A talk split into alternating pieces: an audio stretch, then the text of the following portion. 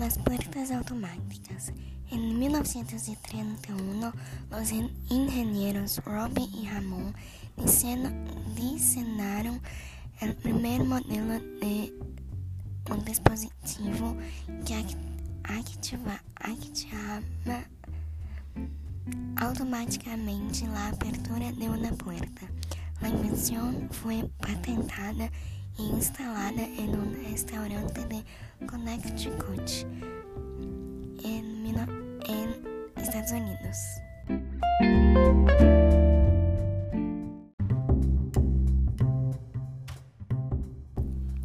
Todavía se utilizan, utilizan mucho, principalmente en centros comerciales y lugares públicos.